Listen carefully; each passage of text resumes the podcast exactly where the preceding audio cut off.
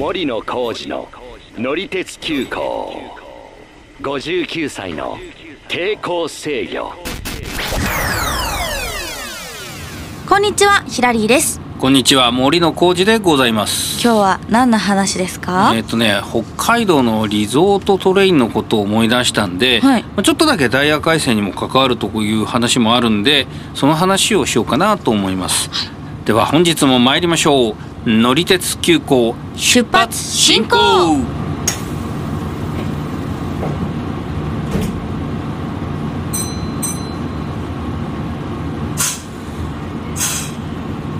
あのちょっと前にですね、はい。札幌の苗穂工場のえ北海道鉄道技術館っていうところに行ってきたんですよ。はいはいはいはいはい、うんあの苗穂っていうのは札幌の隣の駅なんですけど、まあ、苗穂の匠とかいうあのこともね言われていてうん。その技術力が高いということはもう SL まあ、北海道 SL たくさん走ってましたんで、うんうんうん。そういう時代からまあ言われてたとこなんですけども、そうなんだ、うん、でこの工場ではですね昭和の終わり頃から平成にかけてリゾート列車はい。の、まあ、いろんな車両を、まあ、作って出してたと。はいはいはいい。うとはいころがね結構いろいろあの私は心に残ってるところがあって。いろんな電車を作ってる工そうですね。まあ、6種類ほどあのそういうリゾート列車があの出されてたんですけども、はい。まあ、その中で一番最後に作られたノースレインボーエクスプレスっていうのに一回乗ったことあるんですよ。はいはいはい。これはね私の場合はですね特別にその列車に乗ろうと思って乗ったというよりは、うん。特急宗谷っていう札幌から稚内に行く列車があるんですけど、はいはいはい。その定期列車に乗ったら、うん。たまたまその日はそのノースレインボーエクスプレスっていう車両だったんですね。全然いつもだとまあ違う261系っていうそのディーゼルカーが来ると思ったらうん。たまたま違うので。そうなんですよ。それだとあのちょっと違う色なんですけど、はい。ホーム上がったらなんか白っぽい車両が並んでてあれ間違っちゃったかなと思ったら、それがね。そうそれが今日本日の宗谷号ですって言われて、はいまあそれに乗ったんですけどね、へえちょっと写真見てるんですけど、うん。すごいなんか高いですね。そうそうそう。車車高がっていうんですか、あのーなそう。ボディが。えっと客席はだからちょっと一段上がった感じですね。なんかあの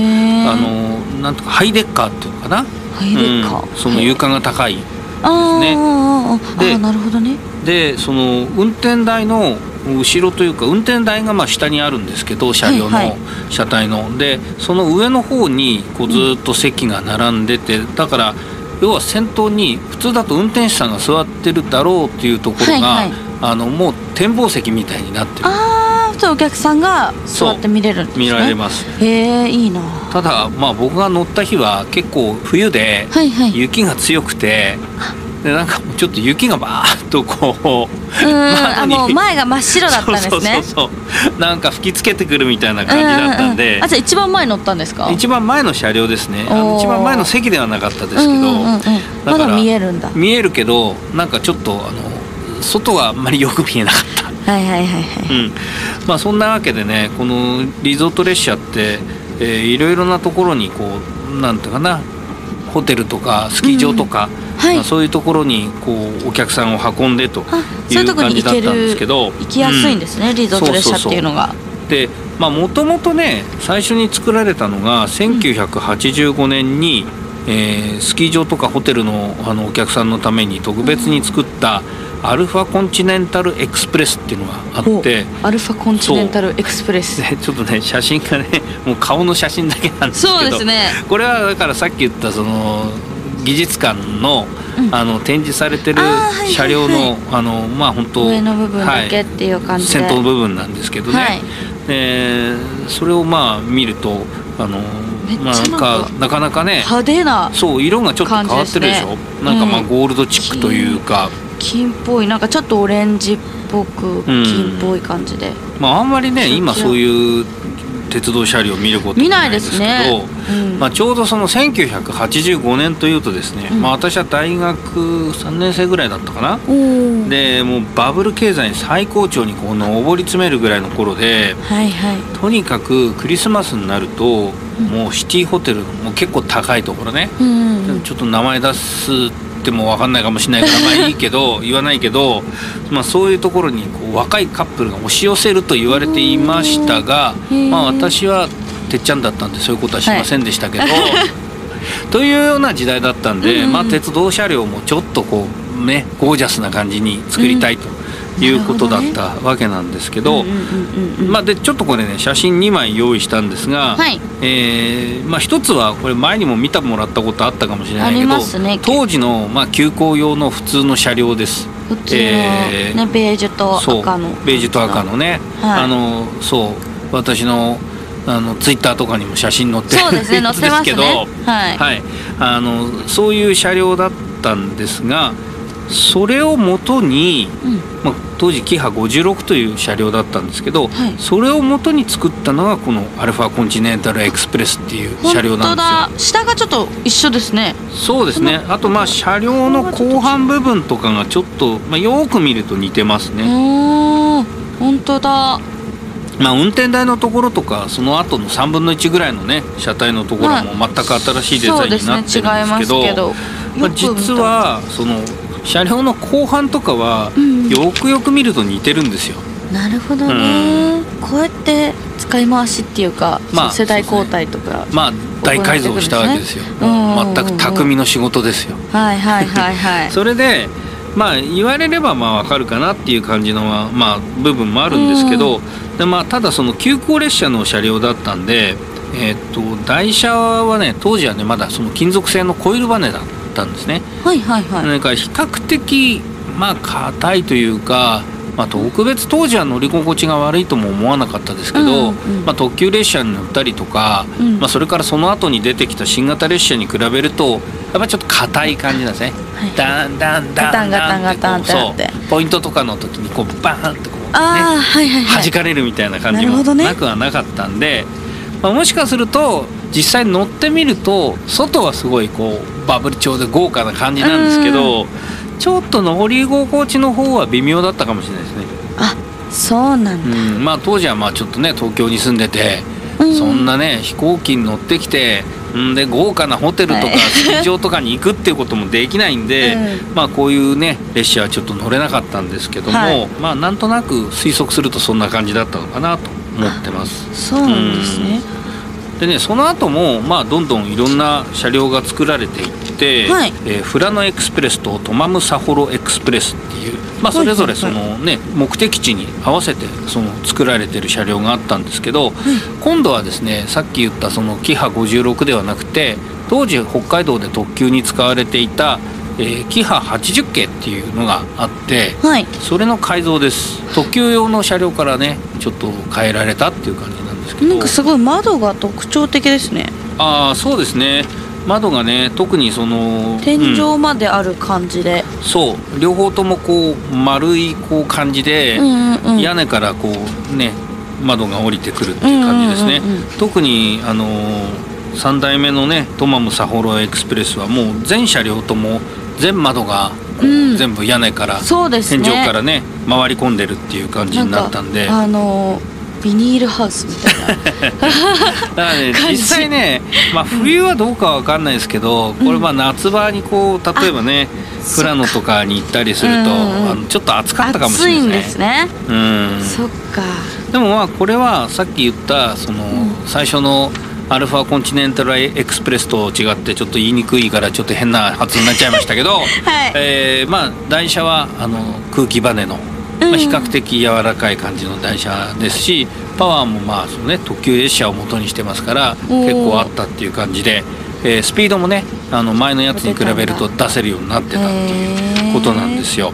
でまあ1代目から3代目までは改造車だったんですけど、うん、その後の4代目5代目6代目は、はい、その当時の新型車両の特急ディーゼルカーのキハ183というベースにというかそれの派生系ということで新しく内部工場で作られたということでこれすごいことなんですよね。また全然違う感じで。そうですね、まあ鉄道会社のねあの車両っていうのは普通はその専門のそういう車両を作るあの会社に発注してるんですけど、まあこれはもう一から作っちゃおうと。でもやっぱり全部高さがありますよね結構ね。そうですね。これはあれなんですか？その雪だからとかじゃなくてまあ雪だからっていうよりはね眺めようっていうね感じだと思うんですけど、うん。まあその第4弾のニセコエクスプレスっていうのはこれはね、まあ、そんなにあの窓も変わった感じではなくて、うん、で、ね、あのまあそうですね客席の窓は普通の特急列車のような感じの、うんまあ、大きいけど別にその屋根まで開いてるわけじゃないし、ねうん、うん、っていう、まあ、ちょっと先頭だけ少しあの大きめの窓がついてますけど、広いし、うん、でこれはまああのどちらかというとこう居住性重視というかあの乗りやすい感じでね作ってると思うんですけど第5弾のクリスタルエクスプレスは、これあのまあ、名古屋の人だとあの名鉄のパノラマカーっていうのは分かると思うんですけどそのパノラマカーとかあと関東だとあのロマンスカー小田急のロマンスカー、はいはい、そういう感じであの先頭のところにお客さんが乗って窓が見られるっていう感じの。上にこれ運転手さんがいるんですか？そう。であとはまあこれ2階建ての車両とかもね後から作って連結されてると。いいな。で結構そのねこの辺の車両とかあの、まあ、食堂というかいろんなあの料理とかもね出してもらえるようなものもあったりとか、うん、そういう感じだったんですね。で最後に作られたのがさっき私が乗ったというノースレインボーエクスプレス、はい、これはまあ先頭車が今度はあのさっき言ったえー、1階席にお客さんがいて前まで見えるっていうのの逆で運転手さんが1階席にいてで2階席にお客さんがいる感じ。だからまあ先頭の見晴らしが効くっていう感じだったんですね。いいですね。こういうなんか見晴らしがその前から見れるっていいですね。うん。まあ、あのちょっとさっき言ったように僕が乗った時はもう雪がひどくて前がほとんど見えなくて運転手さんよく運転してるなって思う感じなんですけど、うん。だまあその夏とかねそういうまあ穏やかな時に乗ったらちょっとそういうこう景色が見えたかもしれませんがその代わり多分ね暑かったと思う。あの屋根がの方にまで。太陽がねあの結構当たるから。まあ窓がこうね広がってますから、それとねもう一つはね、はい、あの網棚がない荷物棚そうなんだ、うん、でもさなんかリゾートトレインだからそういう荷物とか結構持ってくる人多そうですけど、まあ、ちょっと別に置くとこがあったかどうかちょっとあんま記憶してないんですけど。あでもあったかもしれないですね、うん、ただ僕が乗った時は、うん、その時はなどんな程度の荷物だったかな。いわゆるスーツケースをあの転がすやつを持ってたような気もするんで、うん、まあ、空いてたから、まあ、隣の席に置いてたかもしれませんけど、うんうんうん、お客さんが多いとちょっとそれもできなかった可能性があるんで、ね。うん、ちょっとねその辺の記憶が曖昧です。ちょっとどうなんでしょうかね、うん、まあ、とにかくその定期列車に入ってきたんで、はい、喜んで乗ったんですけど、はいはい、まあ、後々考えると正直なところ、うん、普通の特急列車の方がちょっと乗り心地っていうかそのいろいろなことを考えるとよかったかなっていう気もしなくはない。うん、まあ実はあのもうこれでねえー、っと1代目から5代目まではもうすでに引退してて、はい、でこの6代目の、えー、ノースレインボーも、まあ、一応3月まででということで。そっか。うん。まあ、ちょっともともとね臨時列車とかその代役で走ったりとかっていうところだったんで、まあ、なんか一応あのなんかまだその団体とかで動くのがあるのかもしれませんけど、まあ、一応そんなふうには聞いてます。これまた悲しいですね、うん、まあでも北海道に行くとまだそのキハ261系5000番台、うん、ライラック編成と浜那須編成か。というのがこう2つあって、はい、それはまあ特急列車としての普通の座席にもついてるんですけど、うん、うん、あのこういうサロンっぽいシートもついてたりとかするんで、はい、まあ、ちょっとこのあのリゾート列車の流れっていうのは組んで、まあ、今も走っていると。でそれもね定期列車の運用としてその浜那須編成とか、えー、来楽編成が走るというのもあるそうなんで、うん、まあそれはそれであのちょっと乗ってみたいなっていう感じ。そうですね。なくなっちゃう前にね、うん、それはね、ね、出たばっかりだから大丈夫。あなら安心。ちょっと話がねぐっちゃになっちゃいましたけど、はい。まあとにかくあのそういうわけで北海道に行ったらあのねこういう列車に、えー昔走ってたんだよっていうこともなんとなく思い出してもらったらいいのかなって思ったりします、はい、えーそれでは本日もご乗車ありがとうございました。ここまでの車掌は森野浩二と乗客のヒラリーでした。またのご乗車お待ちしています。森野浩二の乗り鉄急行59歳の抵抗制御。ぜひ他のエピソードも聞いてください定期的に配信していますのでフォローもよろしくお願いします。よろしくお願いいたします。